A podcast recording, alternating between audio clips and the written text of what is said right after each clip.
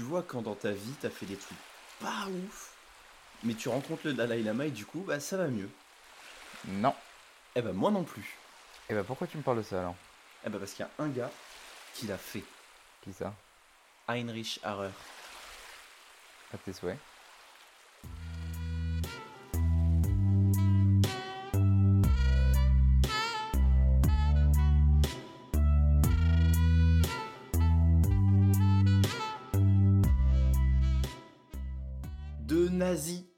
À BFF du Dalai Lama et tout ça en se tapant pas mal de sommets. Vous l'avez compris, aujourd'hui on va parler de Heinrich Harrer. Et pour ça, comme d'habitude, je suis en compagnie du baron de la joute verbale française, euh, Ouais. champion du monde de, de lancer de punchline. Euh, C'est vrai ouais, Ouais. Guillaume, Ouais. Et là j'en ai euh, j'en ai pas. Alors alors tu ça, nous envoies déçu. T'as que- chaud au cul mon coco, mais j'en ai pas. Ça va? Ça va, je crois que ça va. Mais euh, non, non, en fait ça va carrément. Et toi? Euh, Bah ça va au Tops Max. Au top Euh, max, rien- oh mon dieu Rien, rien- rien Putain, que ça, c'était une, une joutaille, tu vois. C'était Ouais, c'était- pas une- mal. Est-ce que, est que tu connaissais le, le bonhomme d'aujourd'hui? Eh bah pas du tout. Ah Mais- bah mais pour une fois. Vraiment euh, en- en- dans aucune mesure. Bon bah tant mieux. Et, euh, et vas-y, la vie euh, du, du, du t'a plu un peu ou... Ma, satis ma satisface à donf parce À que donf. euh, parce que parce que je sais vraiment pas où le placer sur l'échelle du connard ou du héros. En fait. je sais même pas quelle échelle utiliser pour ce mec et c'est hyper intéressant. C'est vrai, c'est assez intéressant pour ça. Bon bah on est parti On est parti.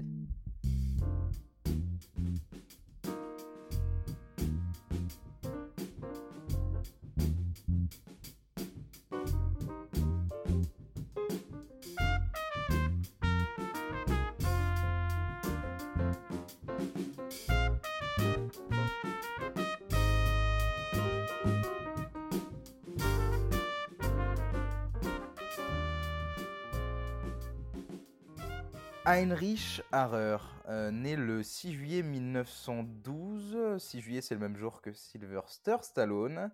Et Oh il là là, naît, euh, il naît en Autriche, euh, près du village de Knappenberg, dans, la, dans la province autrichienne de Carinthie, hein, qui est bien connue, la bienheureuse, au sud de l'Autriche. Alors, il naît dans une Autriche, c'est important de le préciser, ou pas, mais on va le faire. Il naît dans une Autriche qui est en fait l'Autriche-Hongrie, qui est une double monarchie, pour deux fois plus de rois, et qui va Une s'engager plaisir.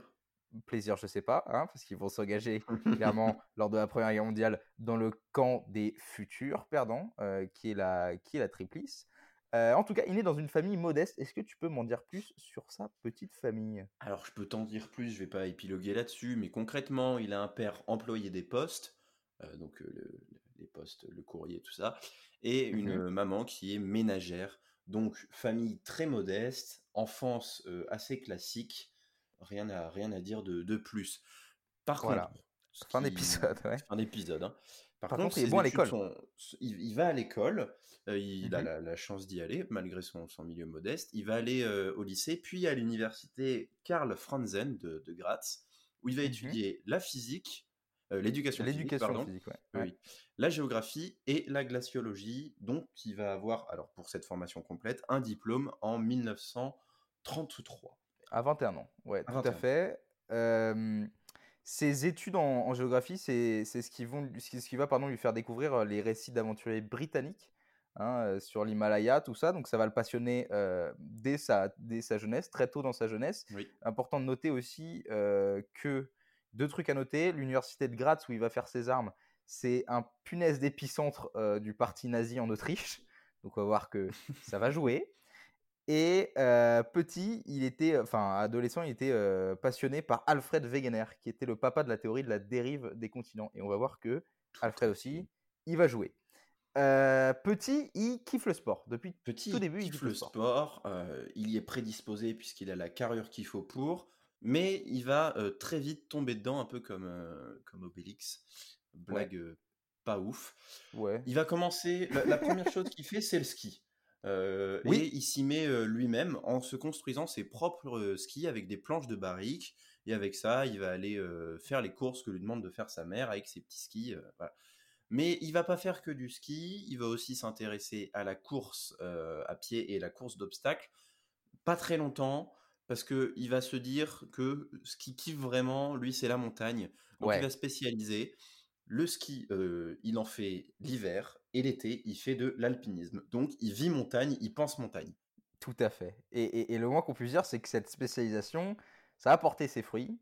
Parce qu'à 24 ans, il va être sélectionné pour l'épreuve de combiné alpin des JO euh, de. Alors c'est une ville qui est très technique.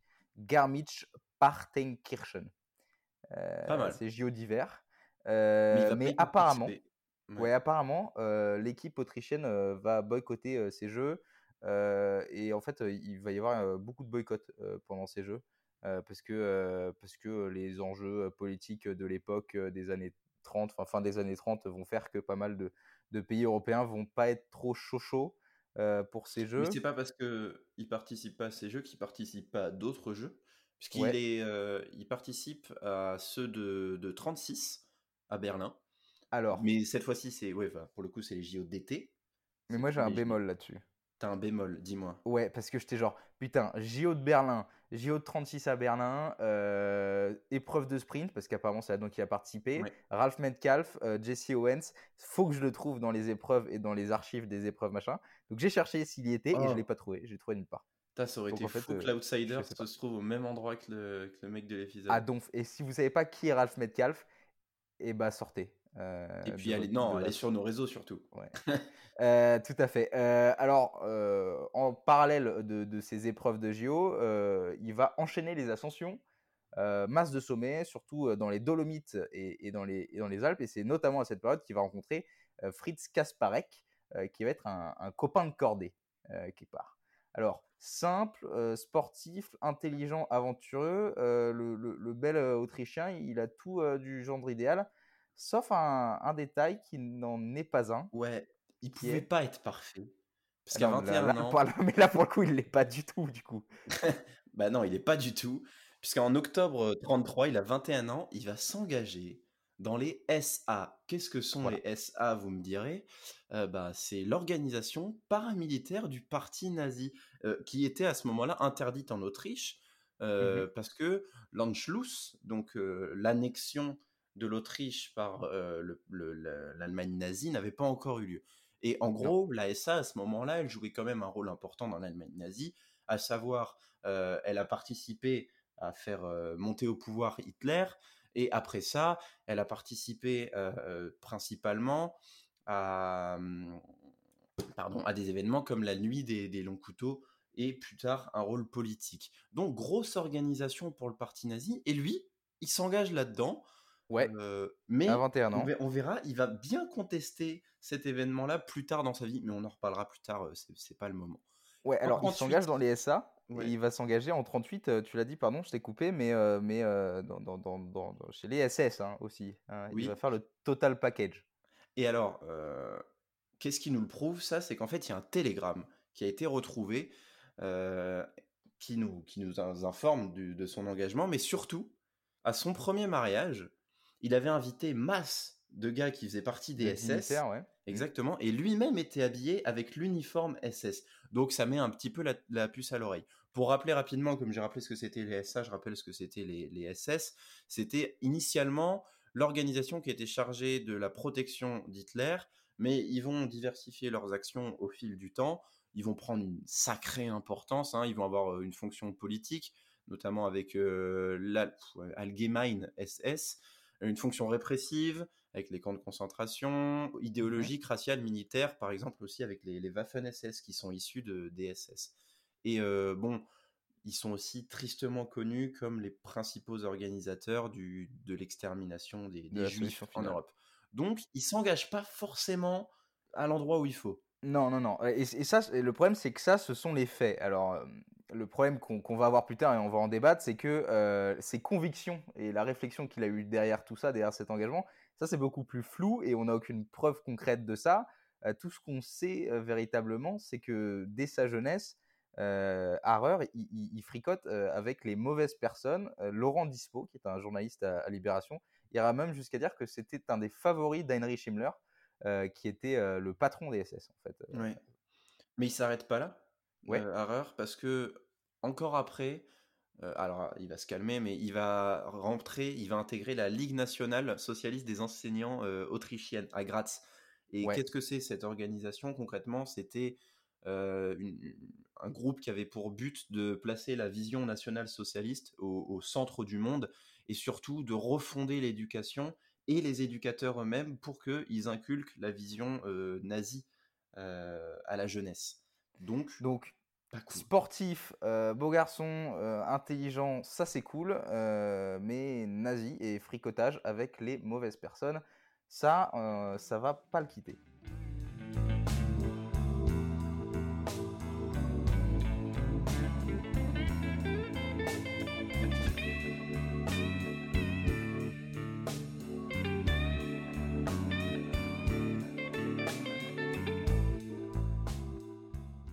Nouvelle période dans la vie de, Heinrich, pas des moindres, puisqu'il va se décider à attaquer l'Eiger, qui est clairement une montagne qui pèse dans le game de l'alpinisme. Mmh et il mmh veut pas y aller seul, il se lance à l'aventure avec son, copain Fritz Kasparek, qu'il avait rencontré, tu en avais parlé dans, les, dans des ascensions précédentes. L'Eiger, qu'est-ce que c'est? C'est quand même une montagne qui culmine à 3970 euh, mètres. qu'est-ce que c'est? En 2-3 chiffres. En 2-3 chiffres. Hein. Euh. C'est dans le massif de l'Oberland en Suisse et mmh elle est réputée pour être euh, fascinante et effrayante. Ça, moi, je sais pas, c'est ce que j'ai lu sur les, sites d'alpinisme. juste précision, son nom signifierait pas ogre, mais grand épieu, donc grande lance. Et en fait, l'histoire de l'ogre, ça viendrait du fait que sur les premières ascensions qu'il y a eu de Liger, il y a eu énormément de morts. Alors, énormément de morts. Euh, pour donner une idée, au moment où, où euh, Harrer et, Kasparek s'attaquent à, à Liger, euh, il y a eu seulement 12 alpinistes qui s'y sont risqués avant eux, et sur ces 12 alpinistes, 8 sont morts. Ok. Donc ça tue. Donc ça tue. oh la vanne, j'avais pas capté. Non, non, mais ça, ça bute quoi. non, non, ça fait pas rire, ça bute vraiment, littéralement. Tu meurs quoi, t'as as une chance sur en tout cas, euh, Harrer, il se dit, bah c'est pas grave, moi je vais y aller quand même. Et donc, euh, en compagnie de son, son, copain, il se lance sur la face nord, la pire, la pire de la Oui, la pire. Bah tant qu'à faire. bah tant qu'à faire, exactement. et, et, chose à savoir, c'est que le deuxième jour de leur, de leur ascension, qui se passe assez bien, ils sont rattrapés par une cordée de deux alpinistes, deux alpinistes de pointe allemands. Il euh, faut savoir que c'était oh. absolument pas prévu. Et parce que Kasparek, Kasparek aussi est autrichien. Donc deux Autrichiens et deux Allemands. Deux Autrichiens et deux Allemands. On pourrait penser conflit, mais non pas du tout. Ils vont décider d'allier leurs forces et de monter ensemble. Euh, il faut savoir que les Autrichiens, eux, ils sont suréquipés, euh, donc euh, ils gravissent plus vite. Et de l'autre côté, les oui, pardon, les Allemands. Et de l'autre côté, les Autrichiens, ils connaissent un peu déjà le terrain sur la face ouest, donc ils peuvent les guider. En tout cas, ils passent trois jours et trois nuits assez horribles à monter. Ils vont notamment se prendre une avalanche sur la tronche, mais ils vont réussir en, restant accrochés à leur piolet euh, et à la surface. Et finalement, ils vont arriver tout en haut. Il euh, faut savoir que les conditions étaient tellement pourries qu'ils vont être obligés de descendre un peu pour se rendre compte ah oui, qu'ils étaient arrivés en eux et pour pouvoir se serrer la main parce que sinon, ils ne se voyaient pas. Bah, ils croyaient être à l'hippodrome de Chantilly, en fait. Et euh, ils se sont rendus compte après. Euh, alors, ils vont arriver le 24 juillet 1938 au sommet. Ça va être les premiers à atteindre le, sommet de l'Eiger. Qui plus est par la face nord. Alors là, attends, la consécration. Et tu l'as dit, et c'est assez important, quand les deux Allemands et les deux Autrichiens se rencontrent, eh ben, ils se foutent pas sur la gueule. Et ils font pas la course. Et pourquoi ils font pas la course? C'est parce que euh, quatre mois avant, avant la tentative de l'Eiger, il va se passer ce dont tu avais parlé juste avant, qui est l'Anschluss.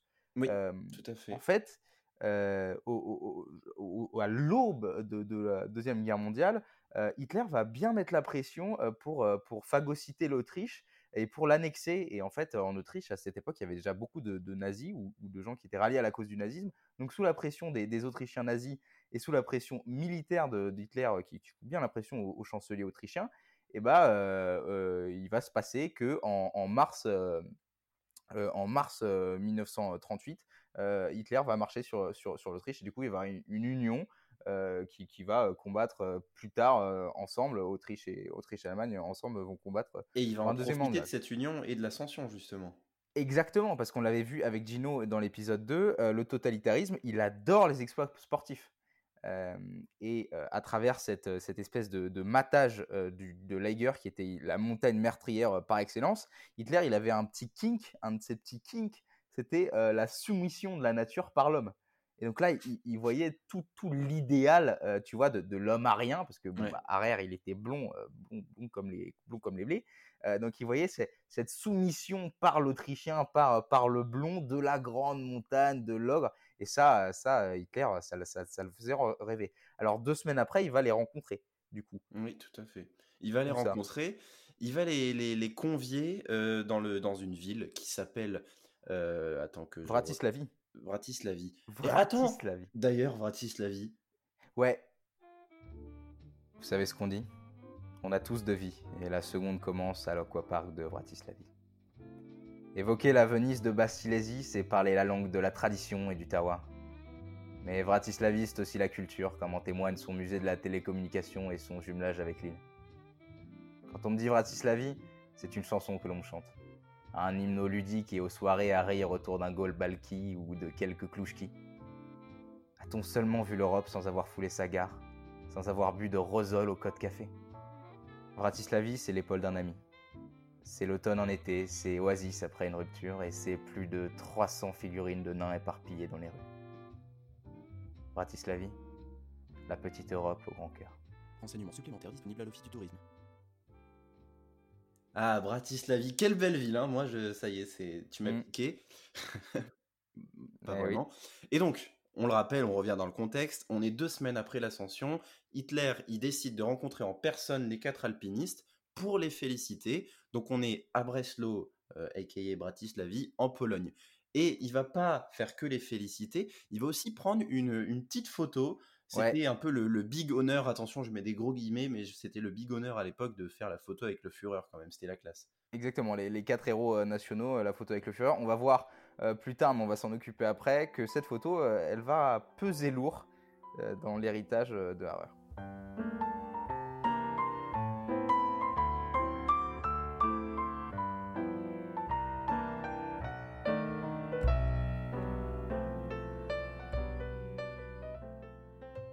1938, puisque c'est l'année à laquelle on est rendu, c'est l'Eiger, c'est la photo avec Hitler, mais c'est aussi le mariage dont on a déjà un peu parlé tout à l'heure, où il était euh, habillé avec son, son costume de SS.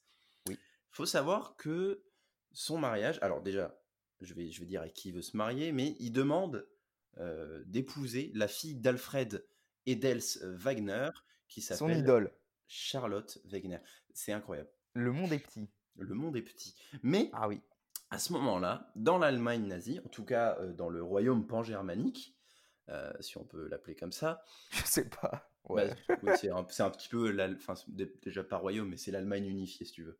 D'accord. Euh, allez, il, fallait demander, quand on était à rien, l'autorisation à Himmler himself pour pouvoir se marier. Et qu'est-ce que ça impliquait? En fait, il fallait prouver que tu étais arien avec comme preuve ton arbre généalogique. Ouais, Donc quoi. C'est ça. Harrer, il se retrouve à devoir prouver son, son ascendance à lui et à sa femme pour qu'ils aient le droit de se marier. Finalement, Himmler, il accepte parce qu'il trouve rien à redire. Il faut savoir que lui, il voulait pas de croisement entre arien, non arien. croisement guillemets guillemets, ouais, Voilà, il voulait que la race reste pure. Mais donc, comme eux, visiblement, ils sont clean selon leurs critères, bah, ils peuvent se marier. Euh, et ils vont même plus tard avoir un fils euh, qui s'appellera Peter. Mais il faut savoir que Peter va pas avoir une super relation avec son père, tout simplement parce qu'il va pas le connaître. Ils vont, ils vont se rencontrer plus tard. Encore une fois, on en reparlera. Et pour cause Et là, alors là, c'est sur un plateau d'argent, je suis désolé. Et pour cause Charlotte est enceinte de deux mois et Harrer, là, il a l'occasion en or, c'est qu'il peut partir pour l'Inde. Euh, et il va le faire. Oui. Il, dira qu'il n'était pas au courant euh, que sa femme était enceinte. On sait il va dire beaucoup hein. de choses, Harrer. Oui, il va dire énormément de choses. on ne sait pas ce qui est vrai ou pas. mais ce qui est vrai, par contre, c'est qu'il a l'occasion de partir pour l'Inde. Alors pourquoi il peut partir pour l'Inde? C'est parce que depuis quelques temps, Himmler himself, hein, qui apparemment aimait bien Harrer, il a organisé une petite expédition pour venir à bout du Nanga Parbat. Euh, qui, est un, qui est une montagne aujourd'hui au Pakistan, qui est un, le neuvième sommet le plus haut du monde. Tout à fait. mais qui est un, aussi un des, des, plus techniques apparemment. D'ailleurs, une petite pensée parce que récemment, en février dernier, il y a deux alpinistes qui sont morts, qui sont morts, Tom Ballard et, Daniel, Daniel Enardi. voilà. Donc ça fait encore beaucoup de morts à donc à, l'époque, le, Nanga Parbat n'avait jamais été gravi, donc c'était encore l'occasion, hein, le surhomme nazi, tout ça, tout ça. et si Harer réussit à avoir le ticket pour, pour le Nanga Parbat, qui est pour lui la première occasion d'aller à l'Himalaya, hein, c'est vraiment son rêve, il est à fond. Tout à fait. Et ben c'est justement parce qu'il a réussi à venir à, à, à Bootlegger. Et aussi, aussi parce qu'il a sa carte du parti nazi. et ça, si bon, bah, voilà, ça du aide. Coup, oui. Du coup, du coup, début de, de l'expédition. Total, ouais. Il part avec ses, ses compères. Début est clair. début et fin est clair. Début et fin est clair. Il faut savoir que ils vont rester avec la petite équipe quelques mois où ils vont faire de la reconnaissance. Ils vont quand même rester quelques mois, mais ils vont faire de la reconnaissance. Déjà. Euh, pas mais ils partent en 39. Ils partent en 39. Reconnaissance sur le, le versant sud du pic Ganalo, donc qui fait partie de, la montagne, qui culmine quand même à 6600 mètres. Hein, voilà, que, histoire de poser les trucs. Ils vont établir Harrer et Auscheinter, euh, je sais pas trop comment on dit, le, le camp 3 de, l'expédition, mais très rapidement, au vu des conditions tellement mauvaises, euh, toute l'expédition décide de rentrer parce que c'est plus possible euh, de continuer. Donc, ils prennent le, chemin du retour et sur leur chemin, il y a l'Irak. Euh, L'Iran, pardon. Il y a l'Iran. Et il va se passer un truc pas cool en Iran, c'est que alors que Harrer était un café, il va se faire arrêter. Mais pourquoi il va se faire arrêter? À ce moment-là, le 3 septembre 1939, juste après la, déclaration, la déclaration de la Seconde Guerre mondiale. Littéralement 5 minutes. Ouais, littéralement 5 minutes, exactement. Et du coup, tous les membres de l'expédition vont être arrêtés parce qu'ils sont sur un territoire où ils sont euh, britanniques. Hein, les Indes ennemis, concrètement. Euh, et euh, il va être arrêté par les autorités du coup britanniques. Euh, arrêté par les autorités britanniques et puis très rapidement transféré euh, à droite et à gauche hein, dans plusieurs camps. Alors il va faire le, le camp central d'Ahmadnagar. Alors je suis désolé euh, s'il y a des, des On Indiens, va écorcher pas mal de noms. Ouais ouais non c'est terrible mais bon je les ai pas. Alors il va être enfermé là-dedans. la seule chose qu'il dira sur ce camp c'est qu'il n'était pas très bien parce que c'était un alpiniste et il aimait la liberté et du coup il voulait vraiment travailler dehors. Bon ok bon, de toute façon voilà. après il va être transféré par camion au camp de Deolali. Alors, je crois que ça, c'est le nom anglais. J'ai pas trouvé le, le, nom indien. Pas non Sachant que là, il va se passer un truc rigolo dans, dans, le transfert de camion. C'est que lui et euh, Lobenhofer, euh, qui était le chef de l'expédition euh, pour l'Inde de, Dimmler, ils vont voir une petite ouverture hein, pendant le transfert en camion. Ils se disent, ça y est, c'est l'occasion et ils vont partir du camion, ils vont tenter de s'échapper. ils vont sauter, enfin, ils vont sauter. Ouais, Lobenhofer va sauter et il avait le sac à dos avec toutes les rations. Il va se faire choper directos. Du coup, du coup, du coup, Harrer, il va le voir, il va faire mais ah merde, tu vois, parce que genre du coup, il avait plus ses rations. Oui, du, coup, il va retourner s'asseoir gentiment, genre. Genre, il remet sa ceinture, tout bien, et, et, et, et les clinos. Euh, en fait, à cette époque, il voulait rejoindre l'enclave portugaise de Damo, qui était un territoire neutre. Bon, ça marche pas. Euh, donc, il est transféré à, à, Deolali. Et puis, après, il va être transféré au dernier camp qu'il va fréquenter, qui est le, camp de, Nangar. de Nagar. Exactement. Alors, comment il a organisé un peu ce camp? Il y a une petite organisation spéciale Alors, déjà, il est, il est situé juste au pied de l'Himalaya. Ouais. Euh, important. Ça va être important, on va le dire juste après. Mais surtout, dans ce camp, il y a une partie particulière qui est l'aile 1 alors, qu'est-ce qui, passe, qu'est-ce qui se passe dans, dans l'aile 1 bah, C'est là où concrètement sont enfermés tous les nazis et les sympathisants du, du, régime nazi. Donc, c'est une belle concentration. Euh, ils sont pas deux, hein, ils sont 1500. Et si jamais, dans ces gens-là, il y en a un qui essaye de, de se frayer avec des non-nazis pour, pour fuir, il, oui, voilà, exactement, il se fait marave. donc, chose rigolote, c'est que l'aile 2, c'est les antifascistes. Alors, bon, euh, tension, tu vois ce que je veux Le bordel dans la prison. Ouais, ouais. Mais du coup, on l'avait dit, le camp, il est au pied de l'Himalaya.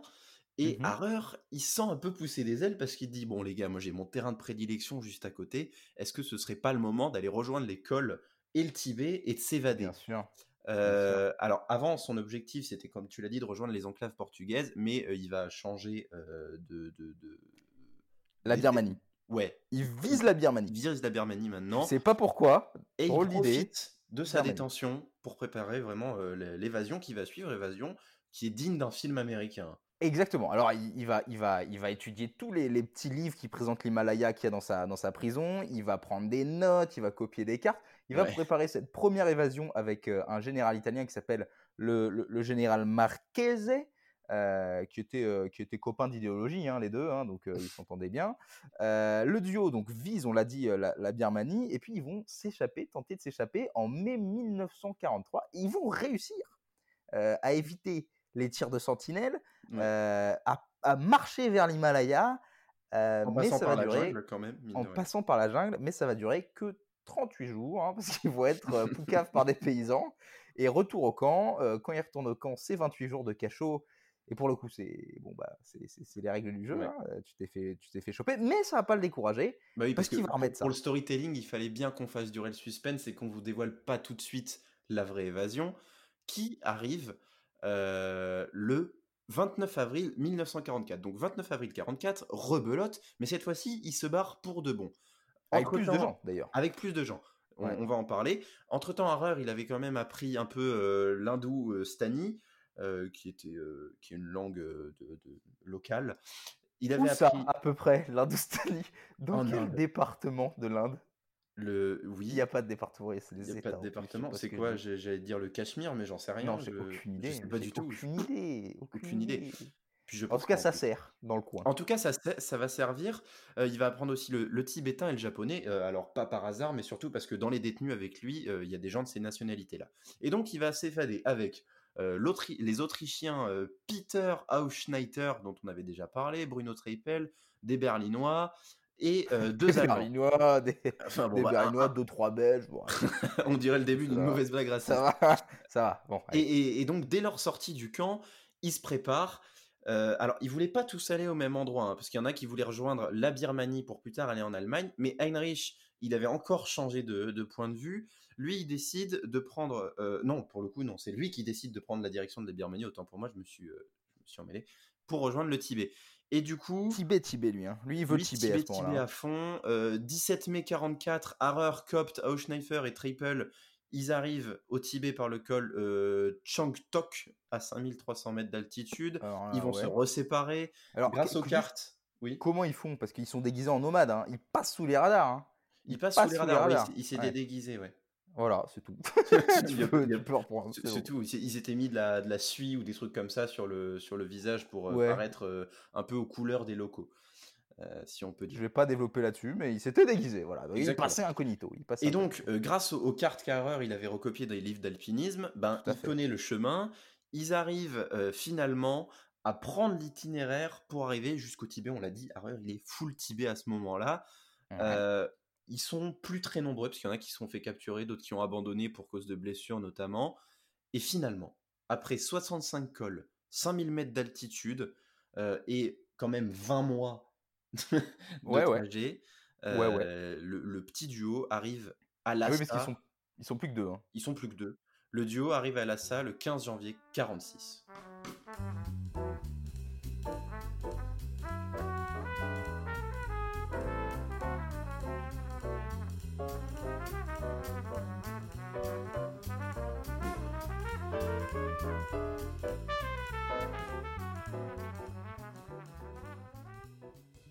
Alors, janvier 1946, euh, au terme euh, d'une des plus fat, euh, d'un des plus fat exploits ever du monde all time, De loin. euh, Harrer et Schneider, c'est comme ça qu'on dit, je crois, arrivent à Lhasa. hein, du coup, Lhasa étant la capitale du Tibet. Alors, ils squattent au départ le jardin d'un riche, d'un pseudo-noble, un mec qui est plutôt, plutôt à la cool, qui les accueille alors qu'ils n'ont pas de papier, pas d'autorisation de séjour. Et à cette époque, euh, Lhasa, euh, normalement, euh, si tu es étranger, bah, tu rentres pas. hein, donc c'est assez étonnant.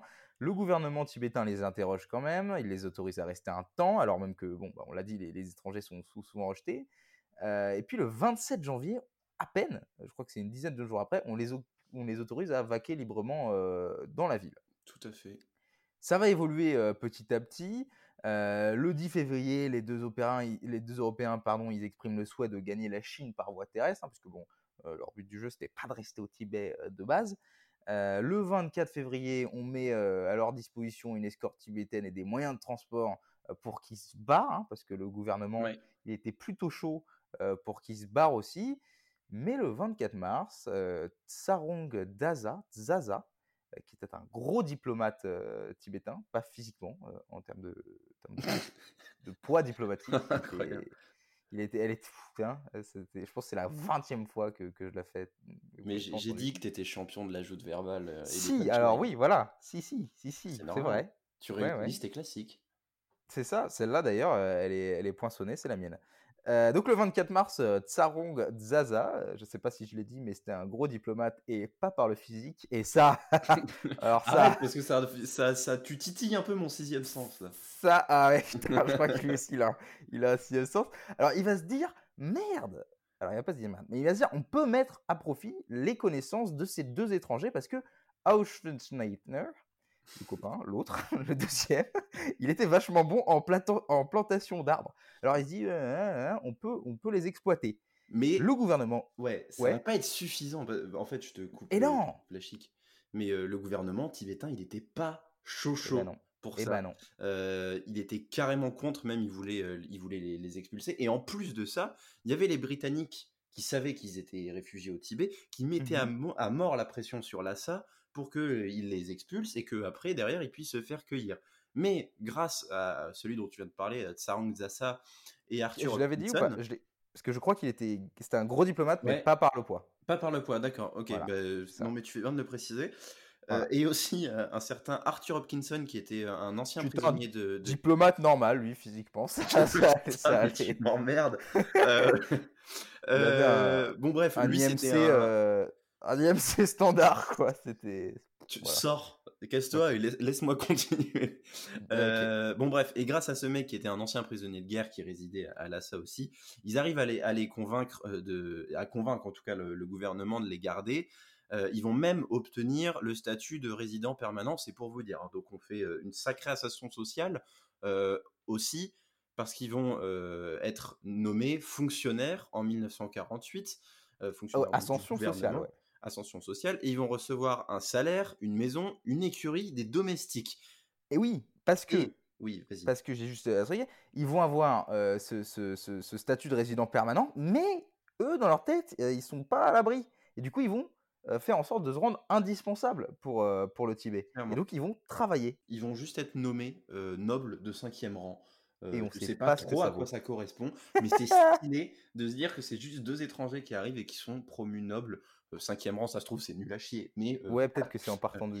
Et oui, tu l'as dit, ils vont travailler. Ils sont loin de leur famille, mais la vie, elle se passe bien. Ils vont avoir des emplois, tu l'as dit, ils se rendent indispensables. Pour ce qui est de, de Peter, euh, on va arrêter de dire Auf Schneider, c'est plus simple de dire Peter. Mmh euh, lui, il était ingénieur agronome, euh, c'était sa formation. Oh, et à la demande des autorités. Un beau métier. Un beau métier. Mmh, c'est un beau métier. pardon. À la demande des autorités, il va se lancer dans la construction d'un canal d'irrigation pour les champs tout autour de Lhasa. Qui est un beau projet, ça aussi. Qui est un beau projet. Un beau projet pour un beau métier. Un gros projet, pour le gros en taille, cette fois-ci mais qui n'est pas diplomate. Qui n'est pas un projet non diplomate. Ça, faut Et il va finir aussi par faire un barrage sur la rivière Kishu pour protéger le, un palais euh, des inondations. Il va être chargé en 48 de rénover une centrale euh, hydroélectrique, un mmh canal d'eau qui amène l'eau jusqu'à Lhasa, et sur ce même travail, pardon, sur ce même chantier, j'avais fait une grosse faute. Harrer, il était euh, aussi euh, sur le coup, puisqu'il va faire des relevés de toutes les maisons et jardins euh, qui comptaient à l'époque environ 30 000 habitants. Ils vont un peu combiner leurs statistiques et leurs résultats pour faire le, le, chantier. Ils vont cartographier la zone, en fait, les deux, Harrer et, Peter. ils, vont, ils vont cartographier la zone. donc, ouais, ils vont. Enfin, Peter va être chargé un peu infrastructure, hein, il, va, il, va, leur construire des, belles infrastructures pour, pour le Tibet. Mmh. Et, et Harrer, lui, bon, bah, il n'a pas toutes ses compétences, donc il va faire autre chose. Harrer, il va faire autre chose, ça va être un petit peu plus folklorique, si on peut le dire. Lui, il est en charge de l'écoute radio. Un, Ça va être un géo. Ça va être, ça un, va être un, animateur de, kilo, de colo. Avant ça, quand même, euh, il est plus euh, radio, puisqu'il est chargé de l'écoute justement des Mhm. ondes étrangères. Et pour, en fait, son but, c'est de traduire ce qui est en anglais en tibétain. Pour, euh, donc, c'est principalement sur le, le plan politique euh, et des choses comme ça. Euh, il, va, il va faire aussi photographe pour la cour. Ouais. Voilà, donc rien à voir Prendre plein de photos, plein de photos. plein de photos. Et puis, c'est pas parce que euh, il est à la SAC qu'il abandonne le sport. Au contraire, il va même euh, Eh complètement euh, populariser le sport à l'ASA, notamment la natation. L'UFC, la, la MMA. La ça- MMA, ça- surtout ça la MMA. la- Ouais. Ouais. La- la- Dalai Lama, d'ailleurs, euh, champion de MMA euh, multiple. Ah. Oui, dans sa jeunesse. Oui, oui. Non, il va, Ouais. faire, il va faire quoi? Il va faire du tennis. Il va faire du faire, euh, tennis, du patin à glace, euh, de la natation. Il va organiser des parties de tennis hebdomadaires avec les, même les, les légations chinoises et anglaises, alors qu'il était censé être recherché par les Britanniques. Mais bon, le, le- Oui. le sport est un, est un argument diplomatique. Ça, ça arrange tout. Il va même tenter de faire du ski alpin. Et ça, je trouve ça- je trouve c'est- Ouais, et il va, il va se faire couper la chic euh, par les Tibétains qui vont lui demander de ne plus chevaucher la neige parce qu'ils avaient peur d'offenser les esprits de la montagne. Et ça, assez- mais c'est assez joli. C'est une, une jolie anecdote. Alors en il- 49, Ouais, c'est ce que j'allais dire. J'allais te lancer là-dessus, mais en 49, il mais je vais te lancer. Moi, je vais te lancer. euh, Je me permets de te lancer là-dessus. En 49, le Dalai Lama, qui est le 14e euh, Dalai Lama, qui est très jeune, hein, qui a 14 ans à cette Ouais. époque-là, euh, il va demander d'entrer en contact avec Harrer. C'est exactement ça. Euh, Voilà. Il va demander en contact avec Harrer parce qu'il est très intrigué, intrigué déjà par ces deux étrangers, mais surtout, euh, il est hyper curieux du monde occidental et de tout ce qui est en dehors du Tibet. Bien sûr. Euh, donc, ils vont devenir amis. D'ailleurs, il va le surnommer Tête jaune, en référence à ses cheveux blonds comme le blé, tu l'as dit tout à l'heure. oui. va un peu devenir son, son précepteur, son mentor, et il va Mhm. lui faire l'enseignement euh, de l'anglais. Alors, le- Dalai Lama parlait déjà anglais, parce que ça faisait partie de sa formation euh, en tant que Dalai Lama, Euh, mais il va lui apprendre un peu mieux l'anglais, il va lui apprendre la culture occidentale, il va lui montrer plein de choses, l'art, la religion, enfin tout, tout un tas de... Ça va être une vraie relation amicale très très importante va être entre les deux. Ça va être la première fois qu'un qu'un individu en fait va outrepasser pardon, tout le protocole euh, qu'il y avait euh, en place pour s'adresser au, au Dalai Lama. Euh, C'est-à-dire que traditionnellement, tu lui parles pas à même hauteur, par exemple, au Dalai Lama. Il est toujours au-dessus de toi. Mm. Bon bah Harrer, il va pas le faire, il va s'en foutre. Mais il, il va s'en foutre, il va même devenir son confident, ils vont se prendre dans Oui. les bras, ils vont partager Voilà. euh, enfin ça va être incroyable. Sans que ce soit, sans que ce soit mal vu par le Dalai Lama, en fait, ils vont vraiment être meilleurs potes, quoi. ils vont vraiment être, être, être meilleurs potes. Donc, conclusion de ça, euh, il arrive au Tibet, euh, ah, ah, ah, il fait plein de travaux, et puis, fin, fin, du, fin du truc, euh, il est meilleur pote quand même avec le 14e euh, Dalai Lama.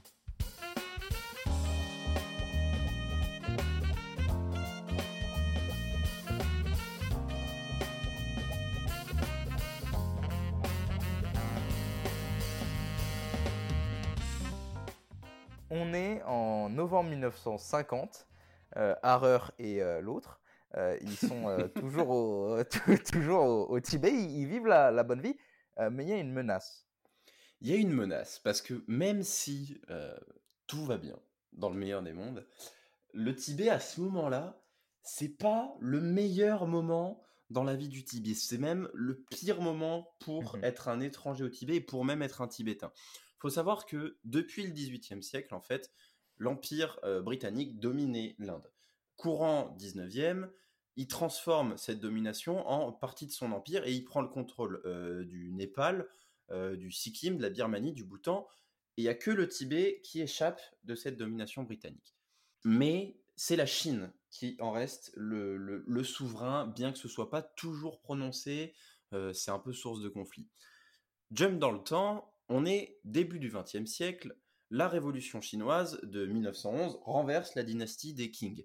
Euh, la dynastie des Qing, il faut savoir quand même, elle régnait depuis 268 ans euh, sur, sur la Chine. Donc ça met fin au, règne, imp- au régime impérial euh, qui était en place depuis pour le coup des millénaires et ça laisse Mhm. la place à la République de Chine.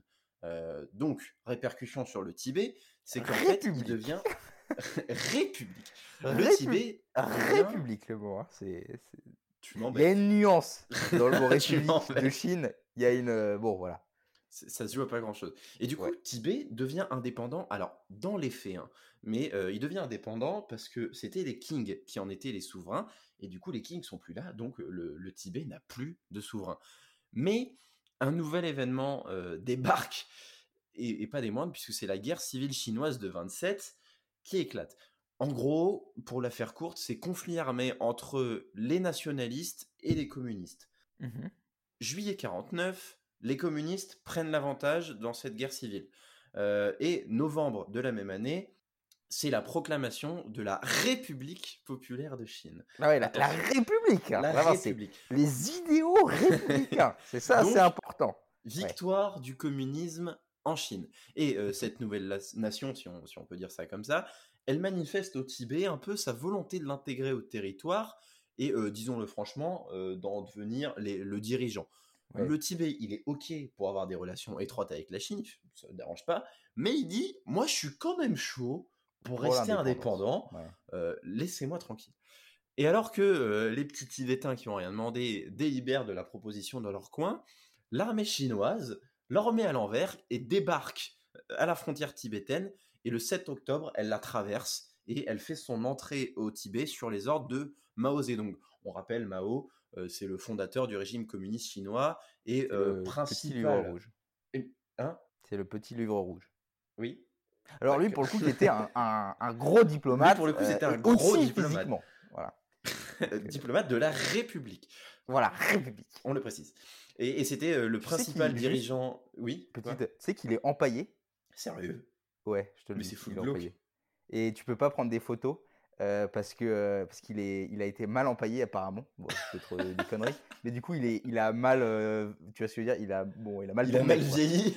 Et, et du coup, ils prennent pas de photos. Bon, je pense Ah, que de toute tue. façon, t'aurais pas le droit de prendre des photos de Mao. mais- Non, ouais, ouais, ouais.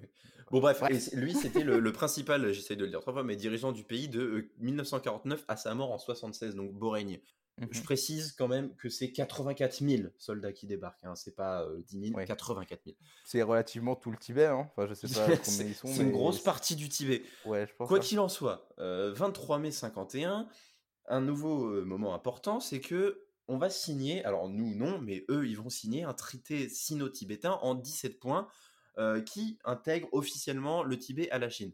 Mais Alors, point 1. Point 1. Non. non, non. Euh, tout ça, c'était dans un supposé euh, respect de la religion bouddhiste et des droits du Dalai Lama. Alors, je dis supposé parce que cet accord, il est carrément bancal.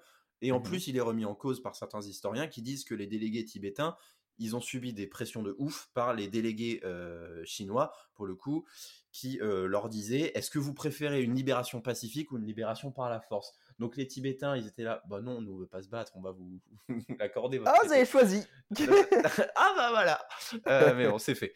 Et, et donc là, euh, sérieuse transformation du Tibet pour un territoire plus modernisé. Du coup, on considère d'ailleurs que Harrer, c'était un des derniers témoins de, de- témoins pardon, de ce Tibet euh, traditionnel médiéval. Euh, mais tout se passe pas comme prévu, puisqu'en 59, euh, la Chine, elle va surprendre un peu des élans de résistance des Tibétains qui se disent non, c'est pas cool, nous on veut rester indépendant, on veut que notre religion elle reste tranquille, que tout aille bien. Et la Chine, elle va pas du tout tolérer euh, cet Mhm. affront. Euh, et là, ça part en couille. Comment ça part en vrille? Bah, du coup, c'est début d'une mise au pas, euh, clairement avec répression systématique de toute forme d'opposition, surtout période très sanglante pour Ouais, le peuple tibétain qui va subir de nombreux affronts d'une Chine suréquipée contre un Tibet euh, pacifiste et quasiment non, militarisé. Pour dire, certains se battent avec des arcs. Donc on n'est vraiment pas Ah, au même pied d'égalité. hein. Il y en a qui ont les, deux- les armes de la Seconde Guerre mondiale, euh, d'autres euh, du bois et des cordes. Donc euh, ça va pas vraiment. Là, ça va se faire écraser la même année. Je rappelle, on est en 59 et ça va forcer le Dalai Lama à fuir pour l'Inde. Résultat, Tibet, il est incorporé à la République populaire de Chine et euh, la religion, pardon, la région autonome du Tibet est proclamée en 65. Contrairement à ce qu'on pourrait penser, ça ne veut pas dire que ça devient une nation indépendante, mais euh, ça veut juste dire que ça devient une région de la Chine dirigée par Ouais, la une Chine. annexe. euh, Ouais, clairement. Donc, back to Heinrich qui doit faire un choix Oui. dans ce contexte. fermeture du point Tibet qui était, passionnant. Moi, J'ai beaucoup appris de ce, ce- ce point Tibet. Alors, on n'est on pas encore en 59, mais c'est vrai qu'Heinrich doit faire un, point, un, un choix dans ce contexte. Et le choix qu'il va faire, bah, c'est de se barrer. hein. Euh, il va se barrer définitivement du Tibet euh, total en mars 1951. Il va rejoindre les Indes, muni d'un passeport qui, qui est délivré par le, le- le gouvernement tibétain, hein, qui à cette époque est encore à sa solde. Euh, on raconte d'ailleurs que la mère du Dalai Lama l'aurait envoyé à la- à l'ambassade américaine pour qu'il pour qu'il demande à ce que son fils ait euh, un exil, euh, machin, parce que justement, menace chinoise. Il va raconter, euh, qu- quand il arrive en Europe, il va re- revenir en Europe l'été euh, 1951, il va revenir en Europe, ça va être le retour d'arrière en Europe, euh, époque à laquelle il va publier son, son bouquin qui est un best-seller total, qui Ouais. est 7 ans d'aventure au Tibet, aujourd'hui traduit en une cinquantaine de langues et, et vendu à plus de 4 millions d'exemplaires, qui sera plus tard adapté au cinéma, et ça on va en reparler. Donc il est de retour en Europe, et là il va, il va commencer à enchaîner les expéditions. Il va rencontrer son so- fils. On en parlait va pour rencontrer la son fils. fois. Ouais. Peter. Et Peter, et alors? Peter. Ça va? Et alors, cool? euh, il lui en veut pas de l'avoir abandonné concrètement Ouais. parce que il comprend un peu le contexte, mais maintenant Peter il vit euh, chez ses grands-parents parce que euh, il est il est parti à cause de la guerre notamment. c'est une, c'est une bonne patte. C'est une bonne une patte. bonne patte. Il va même se- il va il va suivre un peu la vibe de papa. Il va se mettre à l'alpinisme. Donc en- globalement ça va. Parce que globalement, ça va. Alors, dans les années 60-70, Harrer, il est en Europe, mais il va vaquer un peu partout. Il va enchaîner les expéditions.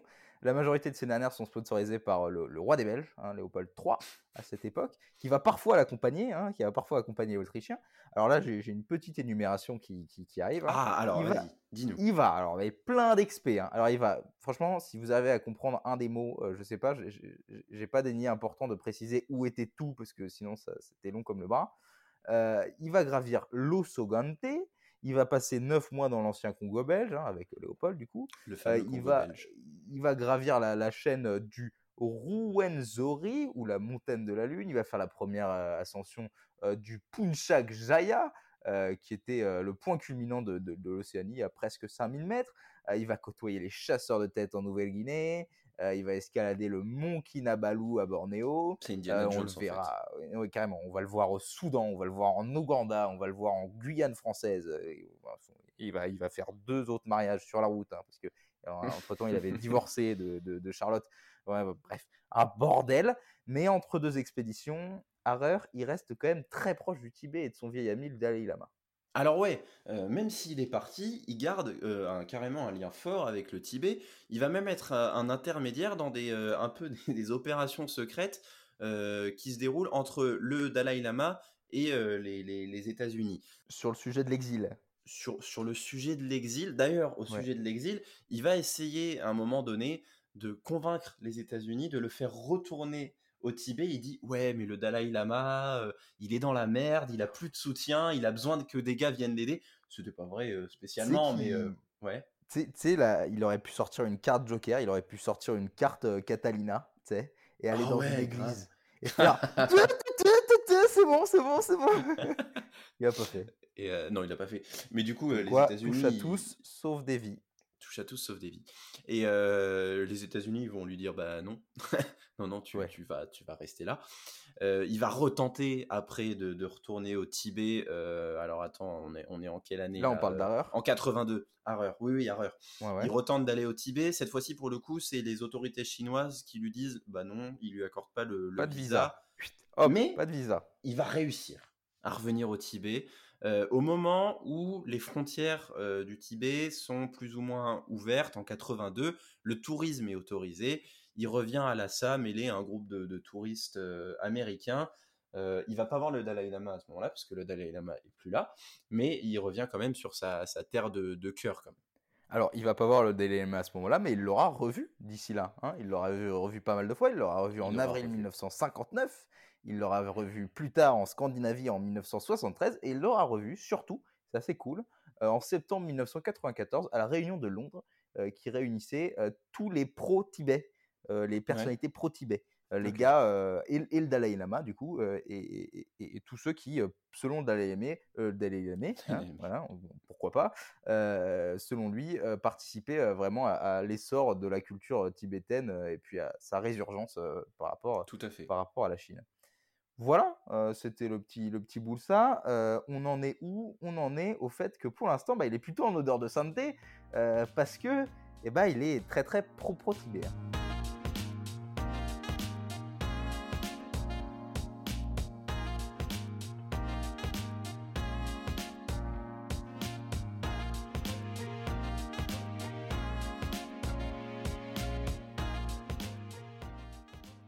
Vous aviez oublié Carrère était nazi?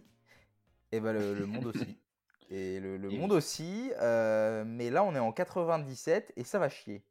Et ça va chier parce que euh, il y a une question qui va se poser suite à un film qui va sortir, dont on avait déjà parlé, le fameux euh, 7 ans au Tibet, Ouais. Seven Years in Tibet, dans, dans son titre original, réalisé par Jean-Jacques Hano.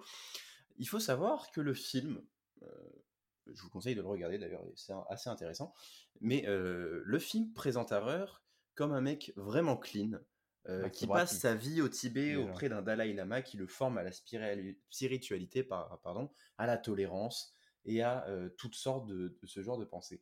Sauf que, bah, il y a un mec qui se dit, "N- je suis pas sûr que ce soit réellement clean comme ça. Ce gars, il s'appelle euh, Gerald Geralt. Nenner.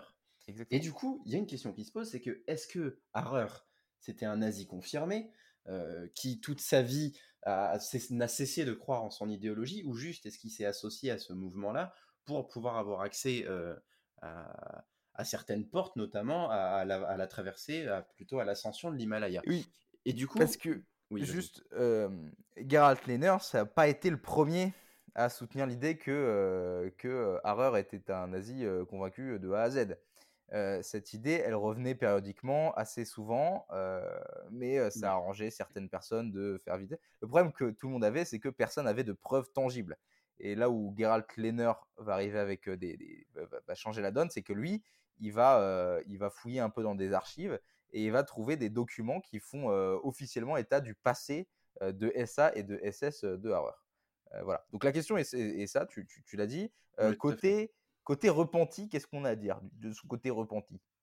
Côté euh, repenti, qu'est-ce qu'on a à dire? Déjà, on a le fait que Harrer nie constamment toutes les preuves et accusations euh, qui lui sont euh, présentées. Il dit que c'était pas lui, que c'était un peu pour se faire kiffer dans sa jeunesse, pour avoir accès justement à certaines opportunités, et que justement il s'est formé auprès du Tibet. D'ailleurs, le Tibet va pointer son nez à un moment donné, il va dire non les gars, euh, il, il a passé des années chez nous, il a été éduqué avec notre spiritualité, c'est absolument pas un nazi, c'était une couverture. Mais ça, c'est pas vraiment euh, un bon argument parce que il y a plusieurs preuves qui arrivent et qui remettent totalement en cause ce fait que ce soit en fait un mec clean qui ait euh, refoulé son passé de, de petit nazi, de petit SS et SA. Euh, Ouais. Et il y a Ouais. certaines théories qui arrivent plutôt vénères. Non, mais il y a, il y a plein de détails en fait. Il y a, y a- en fait, il y a plein de détails et le problème de cette situation, c'est qu'il n'y a aucune certitude dans, dans aucun camp, euh, véritablement. On sait, on sait pas. Donc, euh, ce qui est important, c'est de prendre du recul et de surtout pas sacraliser Harrer, de ni en faire un parangon de la rédemption parce qu'on n'est pas au courant. Peut-être que c'était juste un plan euh, pour éviter la sanction, ni d'en faire un nazi convaincu parce que peut-être pas non plus en fait. On n'en sait rien. Mais, mais tu l'as dit, il y a des, il y a des points qui, méritent d'être soulignés euh, sur le côté c'est un nazi.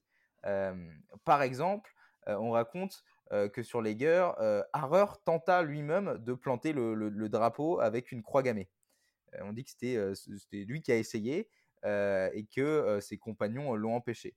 Plus tard, on raconte que quand il a rencontré Hitler pour quand il s'est fait remettre sa médaille, il aurait déclaré Nous avons gravi cette paroi pour parvenir au- au- par-dessus le sommet jusqu'à notre fureur.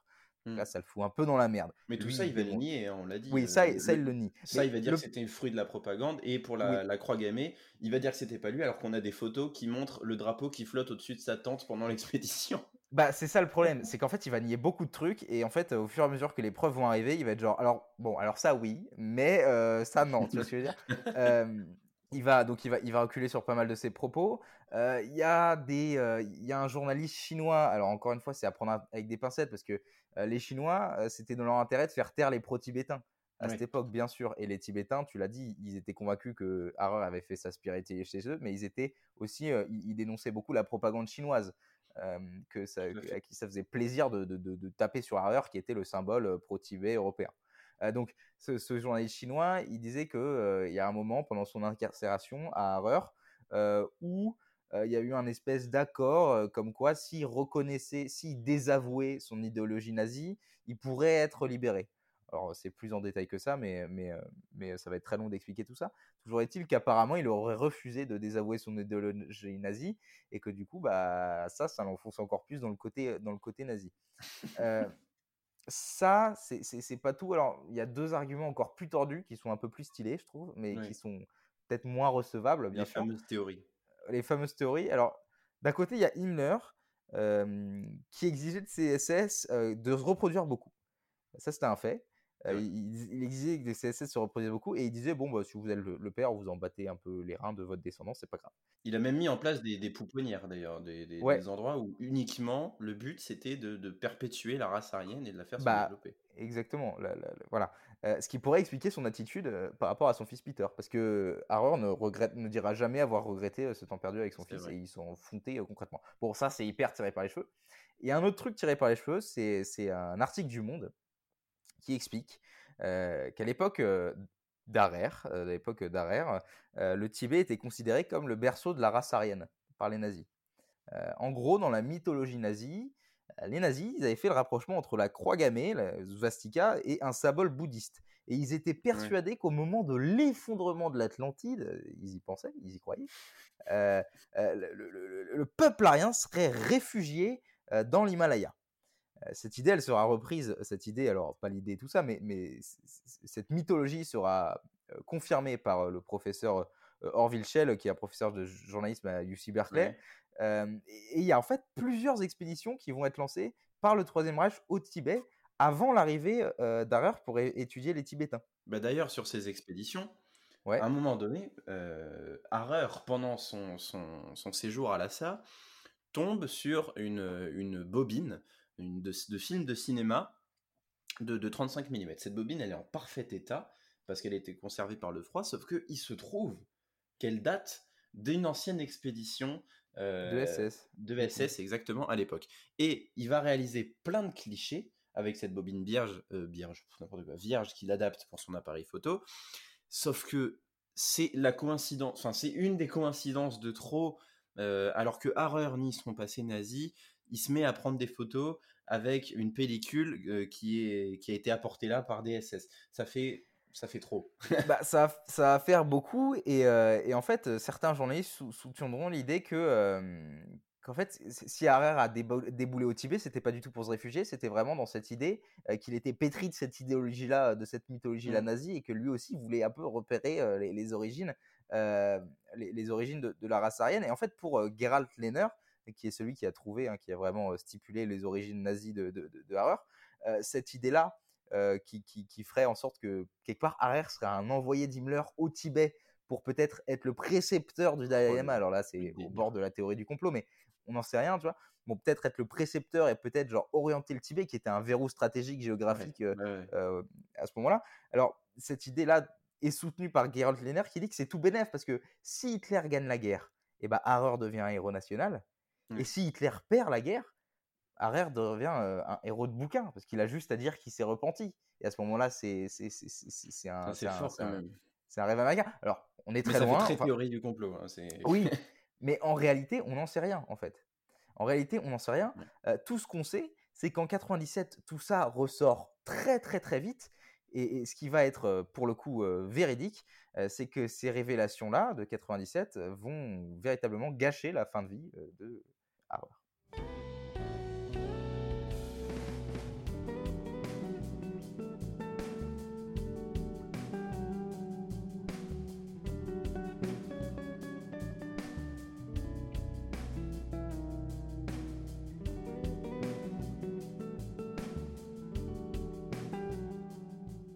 Donc Harrer, on vient de le dire, à cause de son passé, les dernières années de sa vie, elles n'ont pas été incroyables.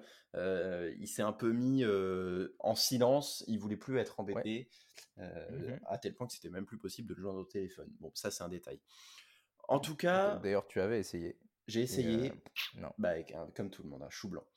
Euh, en tout cas, même si euh, il est vachement remis en cause sur euh, un peu sa, sa, sa sainteté, sa bonté, il a Ouais. quand même reçu un sacré on n'en sait paquet rien. de... Ah, ça, c'est encore. sait rien. Pardon, je suis désolé. n'en mais rien. on- nous, nous, nous, là, nous deux, là, nous, on n'en sait rien. Ah, mais prend, moi, euh, je n'ai pas pris euh, position, surtout que j'ai adoré 7 ans au Tibet, donc je me dis que c'est trop beau pour que ce soit pas vrai. Voilà. Justement, moi je me dis que c'est trop beau pour que ce soit vrai. bon, Mais donc voilà, on est neutre. Euh, on est la Suisse. Donc j'ai dit, il reçoit plein de distinctions. Entre autres, euh, médaille d'or de la société d'Humboldt, médaille d'or du Club des explorateurs aux États-Unis. Euh, il se voit décerner le titre de professeur de la République autrichienne en 64, citoyen Mhm. d'honneur de la ville de Wittenberg et médaille Oh, alors autrichienne ça, des sciences alors ça, tu parles, tu Ah ouais. parles d'une consécration. Ah, tu- C'est un honneur de Wittenberg, là. Pff, tomber. Et le Dalai Lama, dans les dernières années de sa vie, ils vont se voir quelques fois, euh, notamment à Carinthie, donc le sud de l'Autriche, Oui. euh, à l'occasion de son 80, 80e anniversaire, pardon, et puis aussi à l'occasion de ses 90 ans en 2002. Et à ce moment-là, le Dalai Lama en personne va lui remettre un prix qui s'appelle le prix Lumière de la Vérité. En gros, c'est une distinction qui a été créée par euh, l'association International Campaign for Tibet, qui était décernée pour les gens qui militaient pour les droits du Tibet et un peu pour, euh, pour son maintien et pour sa résurgence. Tu l'as dit tout à l'heure. Euh, la même année, il y a notamment Petra, Petra Kelly, pardon, qui était euh, militante du mouvement de la paix et fondatrice du parti allemand des Verts, qui a obtenu le- la médaille. Et parmi les, euh, enfin pas la médaille, mais le prix. Et parmi les, les détenteurs du prix, il y a aussi Martin Scorsese. Voilà, je le dis, mais D'accord. réalisateur notamment de, du Le footballeur. Street ou le foot.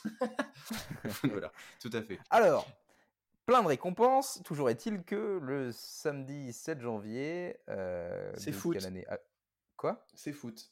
C'est un match mythique entre Dortmund et le FC Lens. Il meurt au même moment? J'en sais rien. J'en sais balancé Ah, non, non, non, mais il meurt en quelle année? Moi, j'ai pas l'année. Il meurt en 2006. euh, Ah, il meurt en l'âge de 2006, à 93 93 ans. Ouais. Voilà. Euh, Dans l'hôpital de, de Friesack, dans sa région natale de, de, de Carinthie, en Autriche. Euh, du coup, à ce moment-là, il était le dernier euh, survivant des, des quatre pionniers de, de, de Lager. Euh, il laissera derrière lui euh, un musée sur lui, sur sa vie. Voilà. Ce qui est quand même. ce qui est, bon, pour moi, c'est encore un jeton du, du côté nazi, mais bon, on Il faut plus. savoir qu'il meurt juste avant euh, de- Oui, oui, oui. d'inaugurer un centre européen du Tibet. Il devait euh, poser la première pierre du centre. Euh, donc il meurt juste avant. C'est un petit peu ballot quand même. Mais, Alors, il laissera euh, une vingtaine de livres, euh, presque, presque 40 documentaires, euh, énormément de, de photos qui, qui témoigneront un peu de, de- de- la culture tibétaine traditionnelle. Et dans tout le, tout, tout le, toute la controverse, le, le Dalai Lama, même après sa mort, se- enfin, à, à la nouvelle de sa mort, se, se dira extrêmement désolé d'apprendre le décès de, de- de- de son ami Heinrich Schauer, qu'il n'aura jamais désavoué même, euh, même avec, euh, avec la controverse. Et si rien n'est vraiment trop trop sûr euh, sur le passé et les, convictions de, l'aventurier autrichien, euh, on peut tous s'accorder à dire sur le fait qu'il a eu une, vie euh, bien remplie.